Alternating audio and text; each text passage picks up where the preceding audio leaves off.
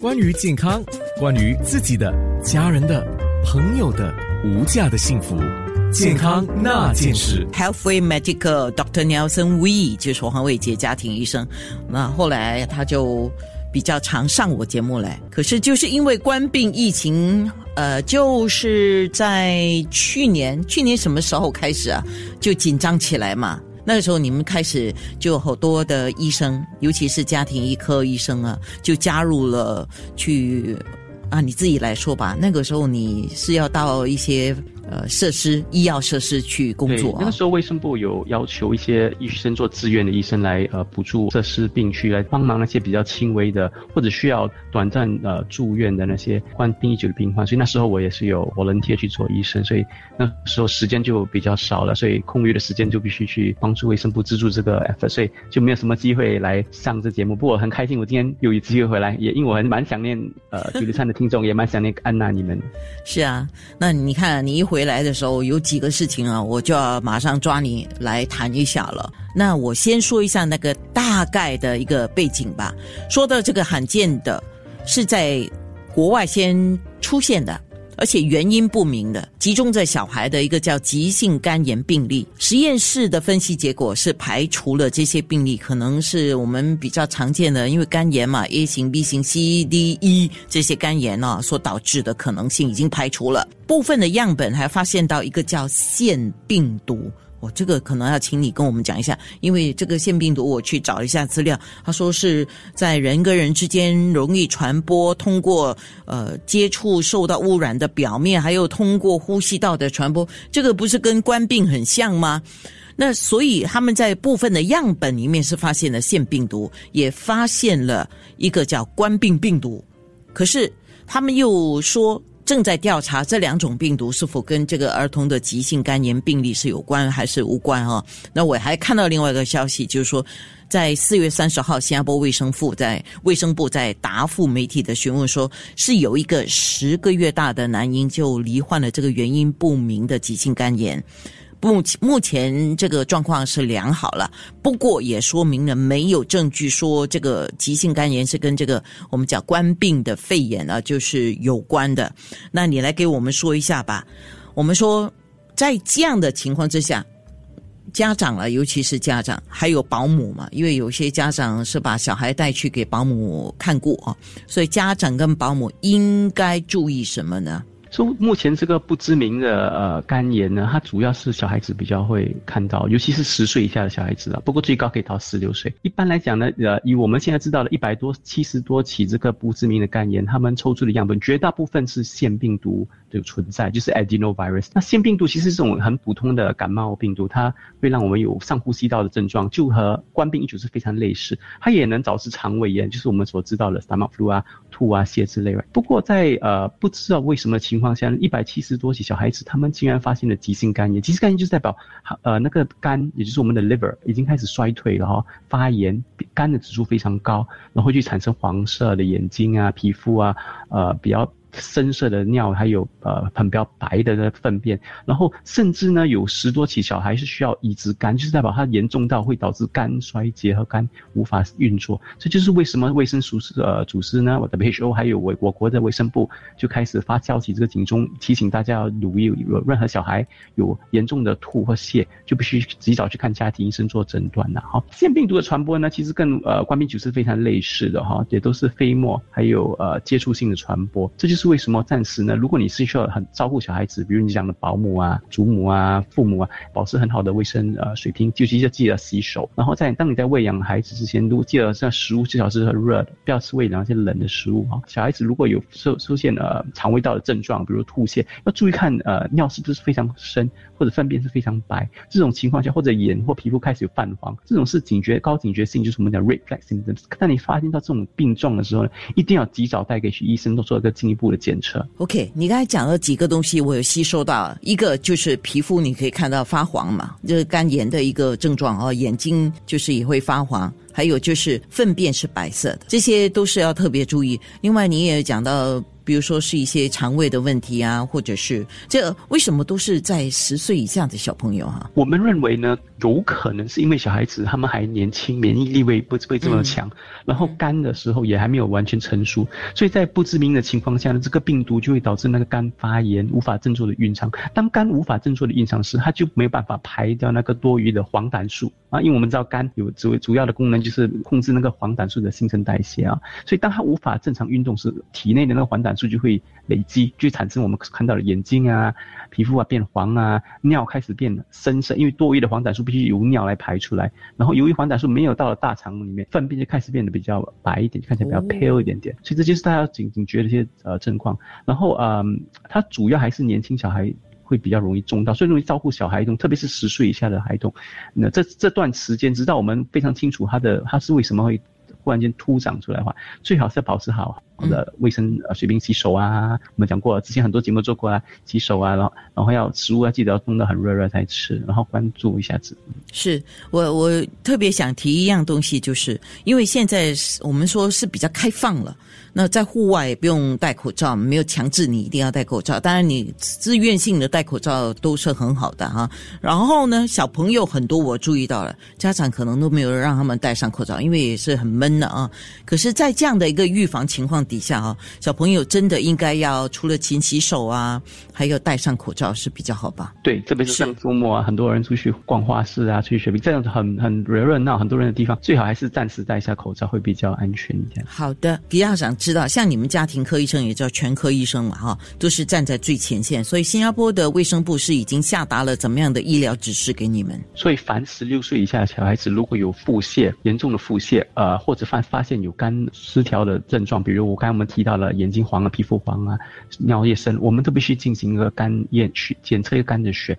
然后肝的指数如果过高的话，就必须入院，让儿科呃肝专科医生来暂时观察，还有呃做出治疗。因为这个病毒的可怕。性就是蛮高的一个比例，会有严重的肝肝衰退，甚至可能需要肝移植。所以这就是为什么我们必须非常小心。所有的孩童竟然有呃肠胃道的症状，我们都必须非常谨慎的做一个呃详细的检查。健康那件事，关于健康，关于自己的、家人的、朋友的无价的幸福。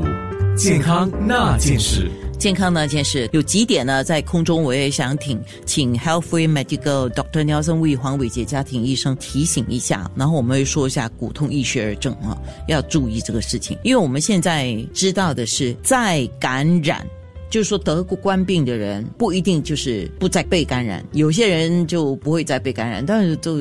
都没有说说的定的啊，再感染将成为常态。可是我们要注意的是，有一些病症它的症状是重叠的，你要不要提醒一下呢？据我们所了解了，当你被感染到冠病一九之后呢，接下来九十天你被感染的机会是非常非常非常的低了，几乎是零。不过过了九十天之后呢，那个免疫力会逐渐的消退，所以你可能会再感染，或者如果以后呢未知名的新变种病毒出现，你有可能会再感染到新的变新变种病毒。据我们所了解呢，嗯。绝大部分在感染的病患，其实症状是比较轻微的，其实不像第一次感染这样。不过有些病患小数，其实他们症状是比较严重的哈，像甚至可能会有呃持续性的发高烧，或者会有呼吸道的困难呢。所以呃，在这种情况下呢，我们还是建议呃以现在的心态，就是保持一个比较呃谨慎的心态，然后就是即使你被感染到，你还是要呃自我保护自己，还是要洗手、勤洗手、戴口罩。尤其是如果你经常出国，或者你的工作性质是会接触到很多呃的人，特别是在无口罩的情况下接触到人，比如你是在饮食业之类，你就要保持一个比较谨慎的心态。就是我们知道它跟流感，就是一些症状是蛮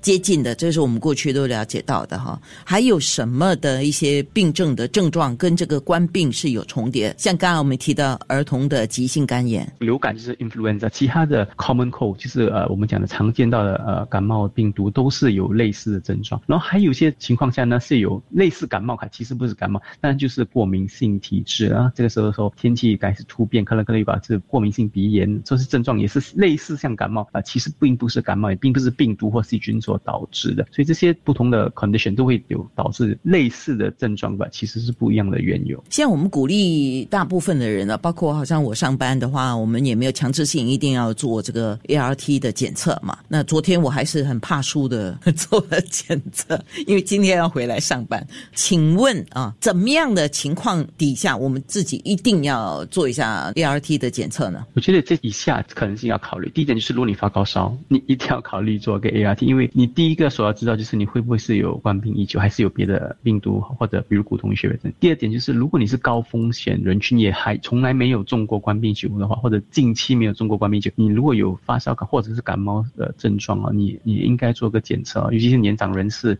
孕妇啦，那些有慢性急性的病患，如果你有上呼吸道的症状，发高烧、喉咙痛、咳嗽、感冒，你还应该考虑做 ART。那第三点就是，当然，当然是如果你有近距离的接触到一个新的冠病疫情的病患，比如一个家庭成员有被感染到，或者你去了一个家聚会，然后这个长周末去的聚会，然后其中一个呃呃朋友刚刚通知你哦，我有感染到冠病疫久，然后你没有持续性的无口罩的接触的话，这种情况下你也应该呃，如果你有病症的话，你应该考虑做一个检测，让你自己本身可以。及早知道你有没有冠病已久，因为当你自本身知道你有的话，你可以采取一些呃预防性的一些措施，比如你也可以自我隔离，不要传染给其他的家人。特别是如果你家庭成员是高风险人群，比如年长人士啊，啊有慢性疾病的人士，你自然是要保护他们。所以在这种情况下，你就要尽可能自我隔离，不要传给他们。感染了新冠病毒之后，可能感染这个骨痛易血热症吗？这就两回事吧。对，所以我们其实看到蛮多他们有感染到冠病已久，然后过一阵子又感染到骨痛易血症。或者是相反的常态，或呃两者的之间呢？现在我们看到，其实骨痛医学是一直往上攀升的趋势，哈，冠病就确实往下中跌。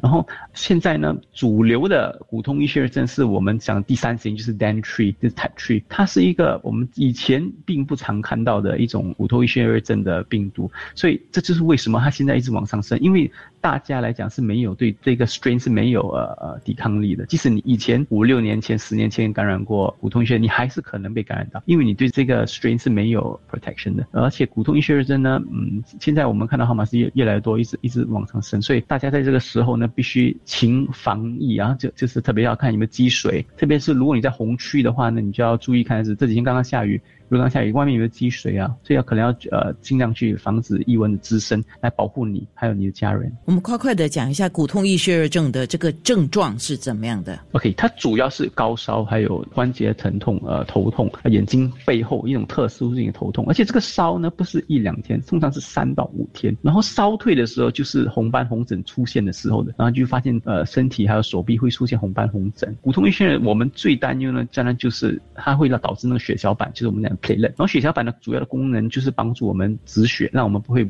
无缘无故的流血。所以当你被感染到呃骨痛易血的时候呢，当然是要看医生去验血来确认这个病这个状况。第二点就是医生会凭你的血小板的指数来确认你决决定你下一次要几时验，因为它血小板跌的时候通常是第七到第十天是跌到最低，然后过了第十天它就反弹，所以反弹了之后如果没有问题，你就是康复了，就是没问题了哈。所以呃骨痛易血症主要呢还是担心血小板的会降低，所以当你有被确诊到骨痛医学热症时，如果你有不停的流血，特别是呃刷牙时呃牙龈出血了，或者粪便尿便有血，或者女性忽然间月经很来的很严重了，必须及提早去看医生做呃进一步的检测，以防万一是我们比较担心就是 dengue hemorrhagic fever，就是真的是内出血的那种那种情况下，所以大家要特别留意这几点。好的，健康那件事，关于健康，关于自己的、家人的、朋友的无价的幸福。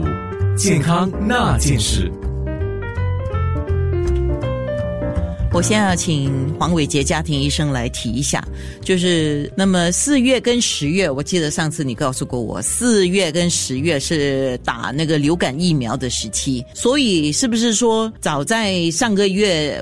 什么时候？呃，下半年的我不知道什么北半球、南半球了，那个我讲不上来哈。就下半年的那个流感疫苗已经可以接种了。所以最新的流感疫苗就是我们讲 Southern Hemisphere，其实在呃上个月底，就四月底已经开始全面上市啊。而且这一次的疫苗跟之前就是我们讲去年的南半就是 Northern Hemisphere 比起来啊，它是有跟进，它有呃一个 major upgrade 啦，就是讲进步了。它呃原有的四个病毒呢，它换了两个新的病毒是种，所以这个是这。第一季的这个 Southern 呃 Hemisphere 的 flu vaccine，就是我们的流感疫苗，是一个主流性的疫苗，我我是个呃比较好的进步的疫苗，所以我会建议大家，尤其是高风险人士，六十五岁以上的年长人士，或者是有哮喘啊、上呼吸道啊，或者心脏病啊，或者是中过风的这些病患呢，都靠考虑注射这个最新的流感疫苗。特别是我们现在已经开始逐步开放了，然后开始很多旅客进出，国际性的旅游开始开始，所以我们预计流感会是主流的病毒，它就会越越来越多。流感病毒，特别是因为呃，大家已经两年没有出国旅行，所以我们对流感的那个。免疫力其实已经消退了蛮多，所以如果你可以的话呢，尽量去考虑去注射流感疫苗。然后如果你是新加坡呃公民，你有呃 Medica 立国一代或者 PG 呃建国一代的卡，你还有享有很高的政府津贴，所以考虑去那些综合诊疗所或者是有 CHAS 标签的家庭诊所所去注射这个流感疫苗。我上次打那个上半年的时候，呃十月就可以打，上一次的就是十月啊，可是我打的时候已经是十二月。好像是还是一月，我忘了。那个时候我就跟那位家庭医生开玩笑，我说：“呃，你觉得如果是一月的话，到四月不是三个月吗？”我说：“现在剩下三个月的那个防疫的作用哦，我你说值得打吗？要给钱吗？”然后他回答了我一个问题，我印象深刻。哎，回答了我一个答案。你觉得，如果他现在你打了，帮你能够防疫的话，就是流感的话，比起你得病的时候你很辛苦，或者是引发了什么问题，哪一个比较有那个价值？我说，我说我那我打。于是，于是我打了，然后我现在就在等，因为我有有鼻敏感嘛。对吗？而且我耳鼻喉是真的比较弱的，所以我说十月的打了，四月的就是五月了嘛。现在我一定要去注射了。嗯，很好。嗯，是很好。健康那件事。